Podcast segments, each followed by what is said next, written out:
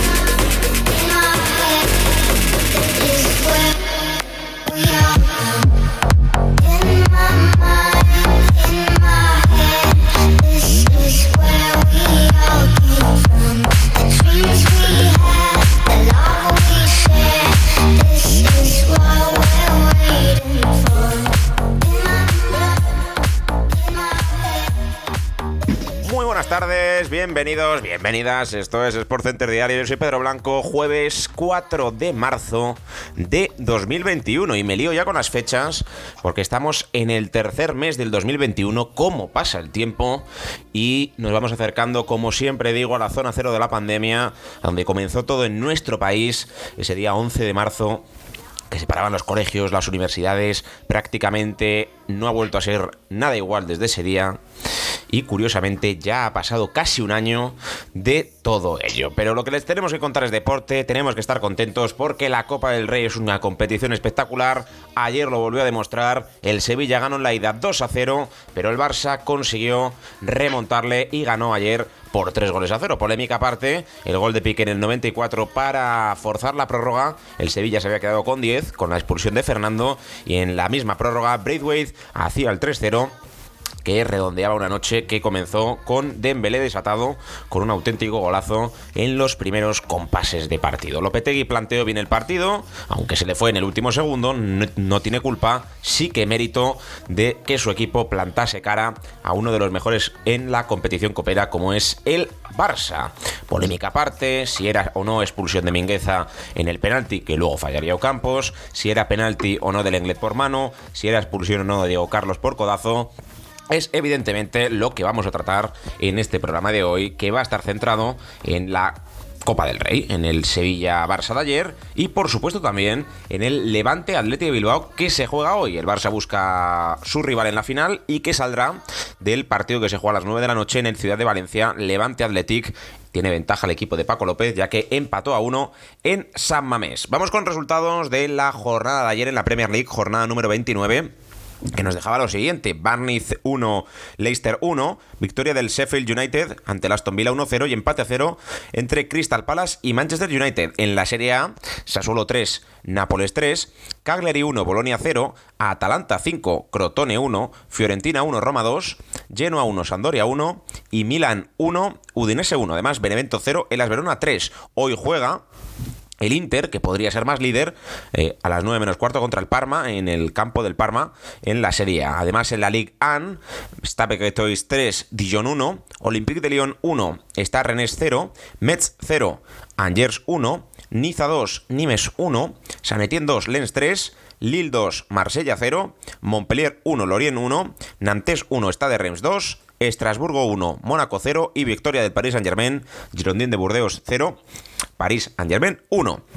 En segunda división española, en segunda división B, se jugó todo esto. Atlético Baleares 0, Navalcarnero 0, Las Palmas Atlético 3, Recreativo de Huelva 3, Numancia 4, Real Oviedo 1, Baracaldo 0, Amorebieta 1, Castilla 1, Majadahonda 0, Leyoa 1, Arenas de Guecho 1 y Yeclano Deportivo 1, Lorca 2. En la tasa de Portugal sorpresa, el Oporto cayó eliminado en semifinales, Oporto 2, Braga 3 y también hubo Liga Iberdrola, Real Madrid 2, Logroño 0 y Deportivo 1, Sporting de Huelva 0. Eso en cuanto a los resultados que se dieron ayer, además de que en la Copa de Alemania el Heisen perdió 0-3 con el Holstein Kiel, que ya está en semifinales, y el Leipzig hizo lo propio con el Wolfsburgo, ganándole 2-0 Hoy tenemos más partidos, además de la Copa y la Serie que ya hemos mencionado, la otra semifinal de la Tasa de Portugal, Benfica Estoril y en la Premier League tres encuentros, el tercero partidazo. A las 7 West Bromwich Albion Everton y Fulham Tottenham y a las 9 y cuarto Liverpool Chelsea.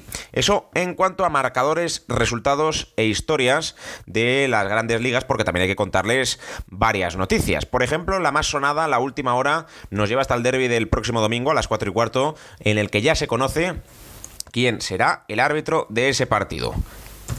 Créanselo o no, Hernández Hernández, que es conocido por ser antiatlético y antimadridista. O sea que lo que puede pasar en ese, en ese encuentro debe ser y podrá ser un espectáculo que por supuesto viviremos en esta casa y que estaremos muy pendientes de todo lo ocurrido en el derby y que será plato fundamental del viernes. Pero no quiero adelantar cosas, hoy nos tenemos que centrar en la Copa del Rey, aunque hay que anunciar que el grupo de socios que denunció el Barça Gate decidirá el lunes si continúan como acción popular. La jueza les pide una fianza de 56.000 euros, 7.000 a cada uno de los ocho firmantes, y Jaume Roures ya se ha, persona, ya se ha personado, mejor dicho, abonando sus 7.000. Se querella contra el Barça. Información de la Copa del Rey de esta tarde. Íñigo Martínez no podrá jugar la vuelta. Apelación ha denegado el recurso y la cautelar, aunque viajó a Valencia para estar con sus compañeros. Cambio de sede para la vuelta de la Champions League. Liverpool Leipzig se jugará en el Puskas Arena de Budapest. El equipo de club ya ganó 0-2 ahí en la ida. Además, Seiko Hashimoto, presidenta del comité organizador de los Juegos Olímpicos de Tokio, habla sobre la afluencia del público extranjero. Si la situación es difícil y es algo que preocupará a nuestro público, es una circunstancia que debemos evitar. No lo hemos dicho, pero en el eh, bar del derby va a estar González González, además Osasuna Barça con Cuadra Fernández e Iglesias Villanueva y por ejemplo, pues eh, dos grandes árbitros de primera división que no les vemos pitando este fin de semana, Gil Manzano hace el bar del Valencia Villarreal y Matulaoz el bar del Athletic Granada. Contada toda la noticia, contada todas las historias que tenemos que ver hoy, no sin antes recordarles resultados en la NBA destacados. Pelicans 124, Chicago Bulls 128 con 6 puntos y 4 rebotes de Willy Hernán Gómez. Y Minnesota Timberwolves 102, Hornets 135 con 20 puntos, 9 asistencias y 4 rebotes de Ricky Rubio. Ahora sí, nos marchamos al debate, nos marchamos al Camp Nou, la Copa del Rey en estado puro.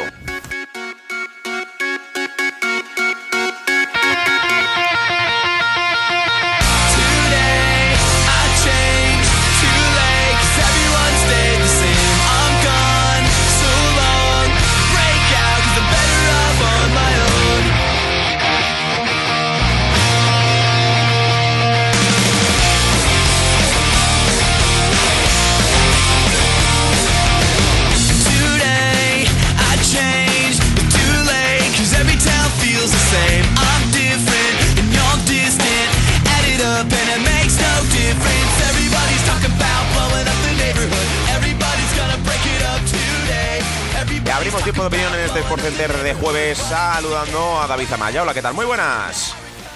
Hola, muy buenas, Pedro. ¿Qué tal? Pues bien, aquí contentos por, por, seguir haciendo el programa, por seguir disfrutando del fútbol y con mucho que analizar. Está por aquí también Kevin Barquín. Hola, Kevin. Buenos días, buenos días. Y también Isaac Orcajada. Hola.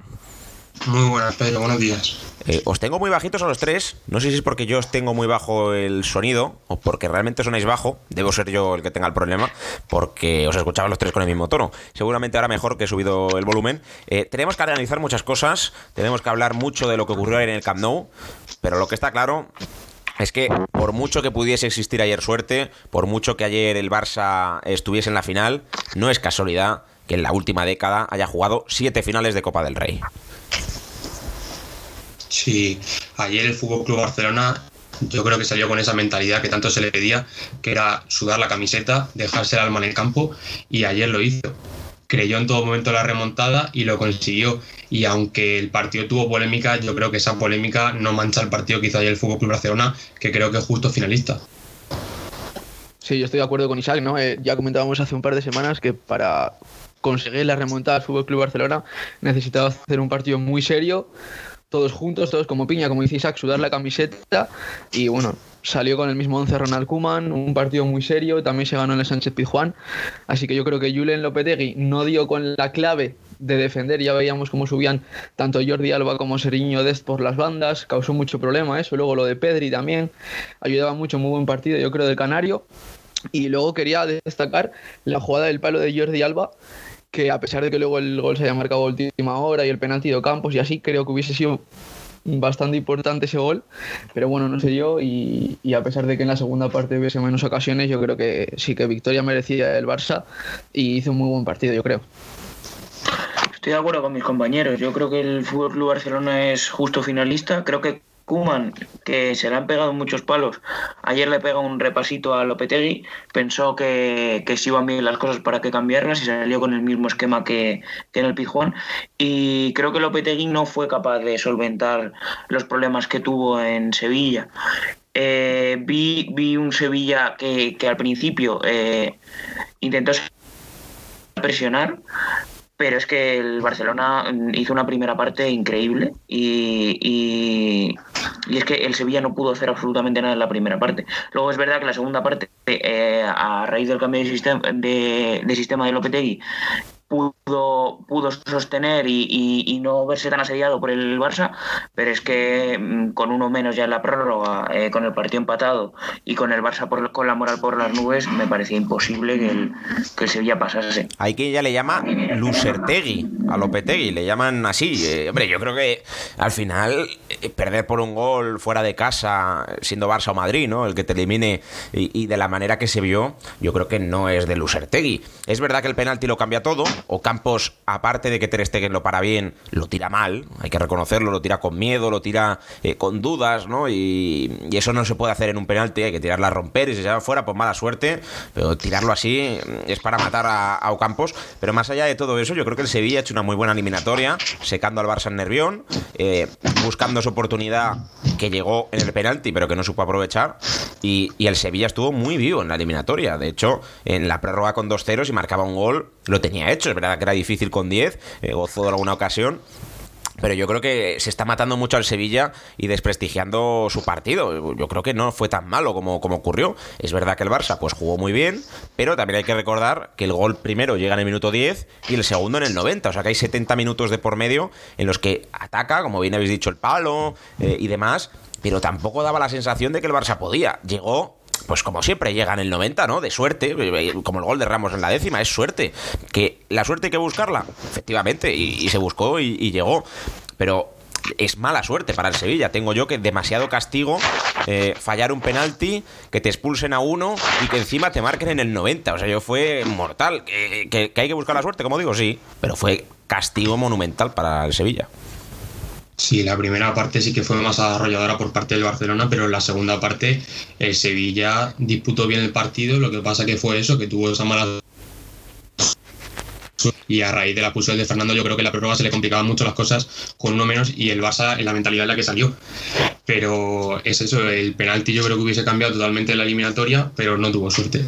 No, está claro, si llega a haber marcado el penalti Campos en el minuto 75 me parece que era, quedan 15 minutos, es muy, muy difícil que marque tres goles el Barça, porque además el Sevilla ya veíamos que estaba bastante encerrado atrás.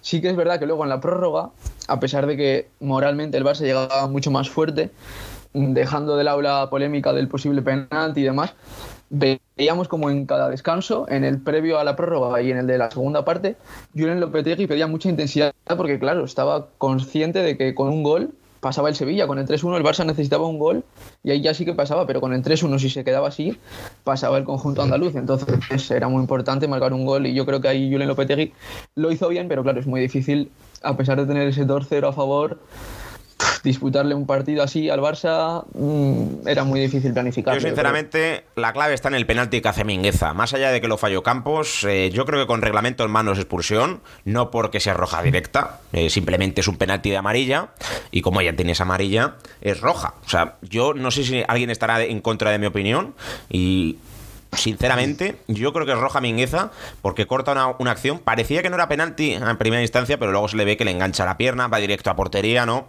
Es prácticamente un gol cantado.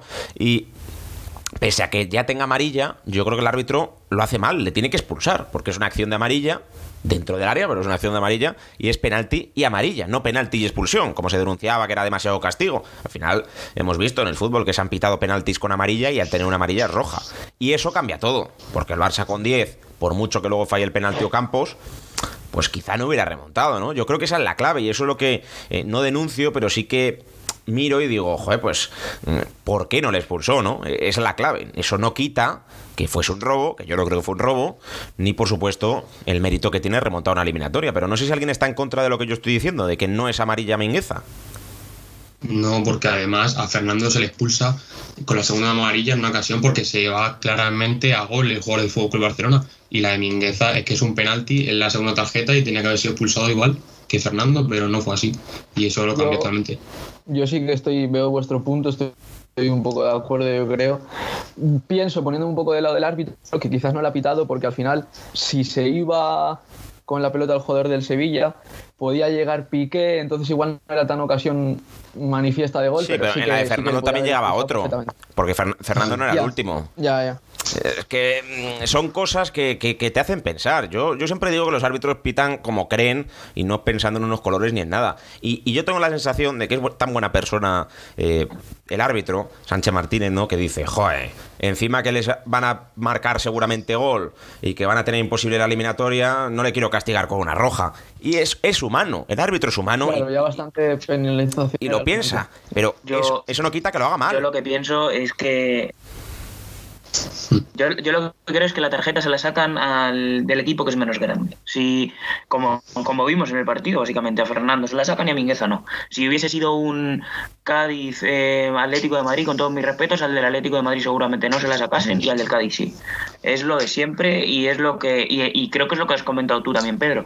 el castigo del penalti. Eh, la posibilidad de que Ocampos mm, convierta el penalti y le haga casi imposible la eliminatoria al Barcelona es lo que pueda impedir al, árbitro el sacarle la segunda tarjeta a Mingueza. Aún así, eh, para mí es tarjeta amarilla clara y por tanto se tendría que haber ido expulsado. Sí, es que el árbitro es humano y el árbitro piensa, joder, pobrecillo, encima que hace penalti, que lo va a marcar, eh, que está imposible la eliminatoria, le expulso.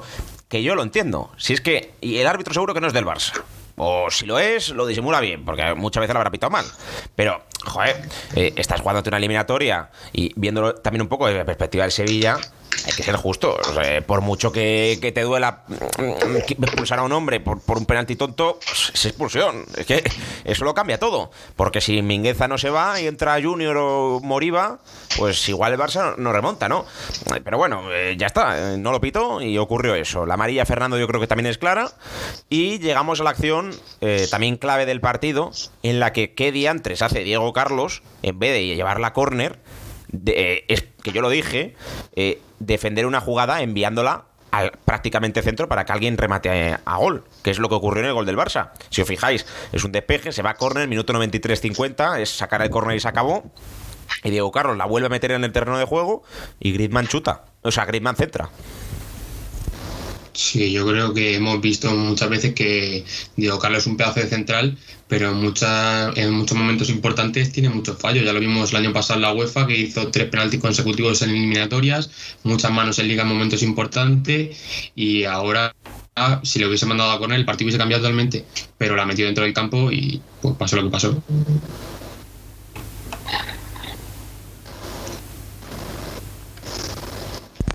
¿No, ¿Nadie quiere decir nada más?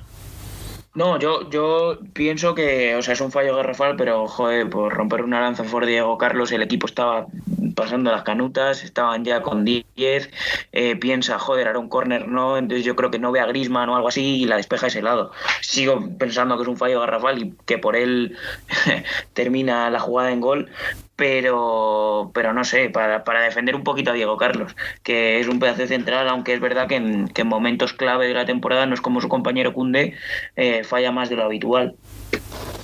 Es que además es un fallo que es, es, clave, porque ya vemos, porque por ejemplo, luego en la prórroga recuerdo un fallo que tuvo Koundé, que se lamentó él mismo, porque si pues, marcaban un gol y pasaba el Sevilla, un despeje que la echó al saque de banda, pero claro, no es lo mismo, porque es un despeje que la echas a saque de banda, no sigues tú con la posesión, pero es que lo de Diego Carlos de volverla a meter y luego encima la consecuencia que tiene es, es el fallo en el momento inadecuado además. Sí, luego se desconecta porque además en el, en el tercer gol del Barça como que no sigue a Braithwaite. Yo creo que desde ese momento Diego Carlos sale del partido y, y deja de ser útil para el Sevilla. Y luego queda la acción final, la de la prórroga, eh, que hay una posible mano del Englet en el área izquierda del área, cuando salta con el atacante del Sevilla. Eh, ¿Qué os pareció? Porque es que yo creo que es involuntaria, pero la forma en la que coloca la mano no es mm, una acción legal de juego, ¿no? La tiene extendida desde mucho antes. Tengo una duda. Y da que pensar. En, tengo una duda porque en la repetición veo que le golpea en el pecho, pero no sé si no sé si estoy no sé si estoy acertado, la verdad. ¿Le tocan el pecho? ¿Vosotros visteis que le tocaban el pecho? Yo sí que vi que le tocaban el pecho, pero igual es un poco también lo que dice Pedro, que la posición ahí de la mano no es tan... Es antinatural. O sea, yo entiendo que, el jugador no quiere tocar con la mano. Pero... No, no, seamos tontos. El inglés no quiere hacer penalti en el minuto 110 que era, o yo que sé cuántos eran. No quiere hacer penalti. Pero esto es lo que me pasó también el otro día. rebote las manos no se pitan. Depende de qué rebote. Porque si, si, si, si le golpea al defensor y le rebota después en la mano, se supone que no se pita. Pero imagínate, que tengo uso de razón, esas manos no se han pitado. Pero tú imagínate, Messi delante del portero y un defensor detrás del portero, tocan el portero, va dentro y dan la mano del otro de rebote. Claro, eso también es un rebote. No, no, no, pero no es lo mismo. No, ya sé que no es lo mismo, pero me refiero que la, la forma en la que el inglés tiene la mano es antinatural. Yo sé que no quiere hacer penalti y que no se pite penalti es lo lógico, porque no quiere hacer penalti. Pero claro, la forma antinatural da que pensar y dice, joder, macho, es que la tienes extendida y ese balón no llegaba a nadie del Sevilla, lo normal es que fuera para Ter Stegen, pero corta un poco la dirección. Es que es muy complicado. Yo, sinceramente no sabría qué pitar. Sí, para mí estamos en el debate de cada semana porque qué penalti se pitan y cuáles no se pitan. Porque en el Villarreal Huesca hay una acción muy similar, muy similar y se pita penalti. ¿Por qué este no? Es el debate de cada semana, yo creo. No sé qué pensáis. del que yo ya estoy harto, porque toda semana es lo mismo. Sí, sí, es lo mismo, todas semanas. Pero no sé, ¿quién está hablando por ahí detrás? No, iba a decir yo, pero iba a pasar otra jugada. Quería preguntaros qué, qué opináis de cuando chutó Messi, que se tiró o Campos y luego se, revolcó ahí un poco con la pelota, porque eso sí que es verdad que se supone que no es mano, porque ya estaban en contacto con el suelo y primero tocan el pecho y demás, pero luego vemos que se da casi la vuelta con el balón encima. Entonces quería preguntaros a ver qué pensáis de esa polémica también, que no os ha hablado tanto, pero yo creo que también era un poco clave. De esa polémica posiblemente nos haya hablado porque ganó el Barça.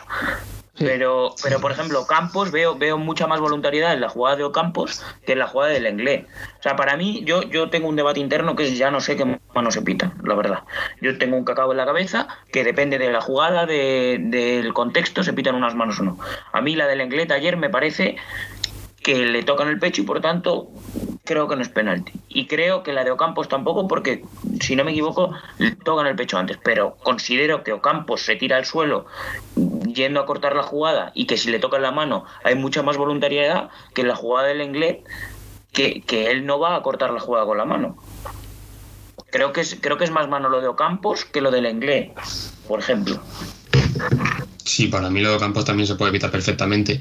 Creo que en primera instancia sí es verdad que es involuntaria, pero una vez que se va a levantar le da claramente con la mano y creo que también se puede evitar.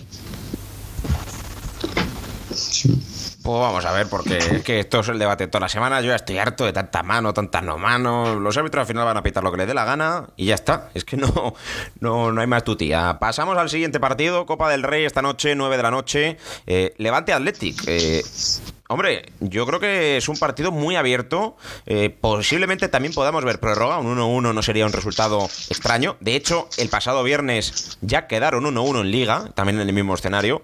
Sin Íñigo Martínez, el Levante puede tener ligera ventaja. Jugará Yuri con Núñez o, o Geray. Eh, pero, pero la eliminatoria muy abierta, ¿eh? Sí, eh, habla, habla. No, yo iba a decir que, cuando lo comentamos en la ida sí que dije que, el Levante quizás al ser doble partido tenía un poquito más de probabilidad, pero viendo que ahora ha pasado el Barça, mm, como juega el Atleti, como le motiva la Copa del Rey, yo creo que sí que se puede llegar a la prórroga, pero luego los galones en esta competición del, del Atleti yo creo que van a, darle como, como finalista, pero bueno, habrá que ver el partido esta noche si es eso, el Levante lleva un buen resultado de la ida, pero es la competición del Athletic Club y, en mi opinión creo que va a pasar, le va a costar bastante, pero creo que va a pasar porque el Levante es un equipo bastante duro, lo estamos viendo esta temporada. Es un partido bonito, desde luego. O sea, el Levante viene con, los deberes hechos y tiene jugadores muy interesantes al, al, espacio, como pueden ser Morales, de Frutos el mismo Rugger. Y bueno, eh, es verdad que, los galones en este tipo de competiciones eh, se notan un montón. Y la experiencia que tiene la plantilla del Atleti de Bilbao no la tiene el Levante. Y es verdad que eso puede cantar la balanza, pero bueno, eh, es como todo, si el Levante coge y, encadena una buena, una buena serie de jugadas y consigue anotar, el Atleti le puede empezar a temblar las piernas. Y de ahí perder la eliminatoria. Yo creo que ahora mismo el favorito es el Atleti Bilbao, a pesar de, traer un resultado negativo, pero es que es lo que decimos, el Levante es un equipo de los más divertidos de ver en la liga y que te puede causar muchísimos problemas. Ya vimos, por ejemplo, el Atlético de Madrid, los dos partidos que tuvo contra ellos y solo fueron capaces de sacar un punto. Pita del Cerro Grande y en el bar eh, Munuera Montero. Esos son los colegiados de esta noche. Y antes de que hables tú, eh, Isaac, eh, lesionados y sancionados. En el Athletic no hay ninguno, salvo Íñigo Martínez, eh, todo el mundo está disponible. El Levante no tiene a Sergio Postigo, central, Campaña, Melero, Radoya, Bardi, o sea que tiene sensibles bajas, ¿no? El equipo de Paco López. Así que también eso se, se, va a notar, va a influir y veremos a ver qué once hace, ¿no? Algo así como Aitor o Cárdenas en portería, Coque, Duarte, Robert, Pierre, ¿no? Y Carlos Cler, Rochina Buksevic Morales, De Frutos, Rugger, Dani Gómez, Malsa. Malsa Miramón, pero. seguramente, sí. Pero es que tiene muchos lesionados, ¿no? Como, como he dicho, Campaña está lesionado. Eh, sí, sí. Entonces, claro, también Bardi, también Melero, también Radoya, Postigo, o sea que mucha lesión en el levante, chicos. Sí, para mí la clave va a estar en quién se adelante primero. Eh, si el Athletic Club se adelanta primero, creo que va a tener mucha parte de la eliminatoria hecha. Aunque el Levante tenga que anotar un gol para empatar después el partido, yo creo que si el Athletic Club se adelanta, tiene la eliminatoria ganada. Sí, está claro. Además, sí, yo creo que sí. Yo creo que se va a decantar mucho por quién marque primero. Y luego yo creo que si se llega a la prórroga, por ejemplo, el, el Levante aparte de los lesionados, el fondo de armario que tiene yo creo es mejor el del, el del Club Vasco y sí que si se llega a la prórroga yo creo que pasa como favorito el Atleti, pero va a ser muy importante que marque primero porque luego los nervios y demás en este tipo de, de ocasiones van a ser muy difíciles de controlar, yo creo para ambos equipos además. Pues eliminatoria muy abierta, eliminatoria muy interesante. Joder, si pasas Atlética a la final, dos finales en dos semanas, ¿eh? No se han visto en una así desde los 80 con Dani Ruiz Bazán y ese equipo que ganó el triplete nacional, ¿eh? Para los que no lo sepáis, eh, el Atlético Bilbao en el 84 ganó Liga, Copa y Supercopa. Hizo triplete nacional, eh, un hecho histórico, y desde esa e-, época, hasta 2015 que ganó la Supercopa y este año la otra Supercopa, no habían ganado ni un título. o sea que muchos años sin ganar y estamos ante una época no dorada, yo creo, pero sí de plata de, del Atlético de Bilbao, que, está volviendo a ser un grande de España. Y yo le sitúo, fíjate lo que os digo, el cuarto, ¿eh? solo por detrás de Atlético eh, Madrid y, Atlético de Madrid ahora mismo, ¿eh? porque es el único que le ha ganado una final al Barça y es el único que siempre, siempre, siempre está ahí y lo pelea, eh, sin menospreciar al Sevilla. Pero yo le veo ahora mismo como el cuarto. Esto va cambiando, por supuesto. Hombre por supuesto, a años luz del Valencia, ¿eh? eh que, está cayendo. para mí, pues para mí te iba a decir que el Valencia para mí es el quinto, imagínate. yo, creo que no. Yo creo que el Atlético está mejor ahora mismo. Viene haciendo unas temporadas el Valencia que pelea más por el descenso que por los puestos de media Es cierto, es cierto que del año 2000 al año 2010, que el Valencia gana dos UEFAs, una Liga, Copa y Copa, ¿no? Eh, pues evidentemente es el cuarto, tercero incluso de España. Pero ahora mismo el Atlético de Bilbao es un equipo mucho más fiable con peores jugadores. Aún así que el Valencia, y mira dónde está. Y al que le desearemos la mejor de las suertes, porque esta noche eh, el partido promete. El partido promete, chicos. Eh, ¿Algo más que comentar o nos marchamos ya? No, yo, yo, te iba a decir, Pedro, que de lo que has dicho ahora de la Leti, de que puede ser su segunda final, eh, nadie lo. Nadie, bueno, yo por lo menos no lo he escuchado, pero puede hacer en dos meses un triplete. Sí, sí. Porque ya ha ganado ya la Supercopa y además ahora las dos finales, si las juega y las gana, se podría hacer con el triplete Y, yo creo que ha sido todo desde la llegada del nuevo técnico, la verdad, porque ha cambiado todo mm, totalmente. Mm, mi familia, para que no lo sepa, es vasca y es toda del Athletic de Bilbao, así que yo lo siento, pero aquí soy, soy parcial. Eh, voy con el Athletic a muerte en todo, porque, porque hombre, que ya se lo merecen eh, de ver títulos que, han estado muchos años. Eh, mi padre, mira, desde los 22 que vio la última liga del Athletic hasta que no tuvo 50 no vio la Supercopa. Os imaginaos todo lo que todo lo que pasó. Vosotros no sé de qué equipo seréis, pero vamos, 30 años en ver un título de vuestro equipo y siguiendo siendo, y, siendo fiel y viendo todos los partidos. ¿eh? Eso no lo hace cualquiera y no lo hace cualquier afición, eh, pero el Atleti de Bilbao es una maravilla de, club y habrá a quien no le guste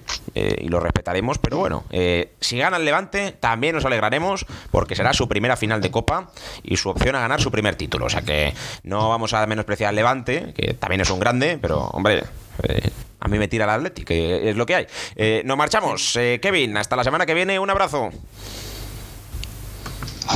Vale, muchas gracias. Un saludo a todos. Lo mismo te digo, Isaac. Cuídate. Un abrazo enorme, Pedro. David Amaya, que tengo un lío con los Davides, os tengo todos guardados. David, David, David. Y claro, pues no sé quién es cuál. Eh, David Amaya, hasta la semana que viene, anda. Un saludo, hasta la semana que viene. Hasta aquí el programa de hoy, ya saben, sean felices, ya hagan un poquito de deporte, se quedan en esta casa con el Guirigas, el programa en clave malaguita, con toda la actualidad en inglés, así que no se lo pierdan con Cristian y todo su equipo. Hasta mañana, adiós.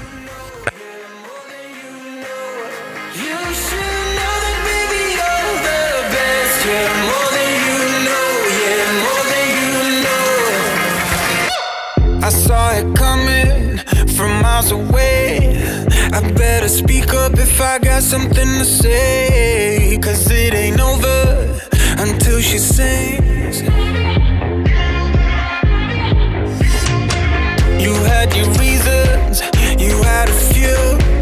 But you know that